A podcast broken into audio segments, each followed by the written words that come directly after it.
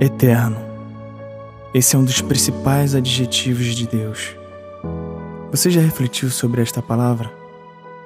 Eterno significa fora do tempo, sem início ou fim. Ou até mesmo podemos dizer que há um início, mas não há um fim.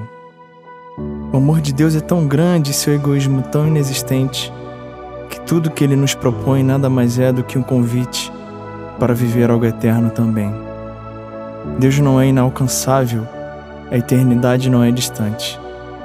Mas assim como precisamos nos preparar para alcançarmos alguns objetivos na vida, como um concurso, por exemplo, para alcançarmos a eternidade não é diferente.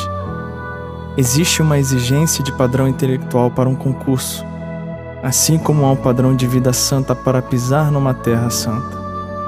O convite não é só para os VIPs, é para todos. Deus não é egoísta, ele chama a todos.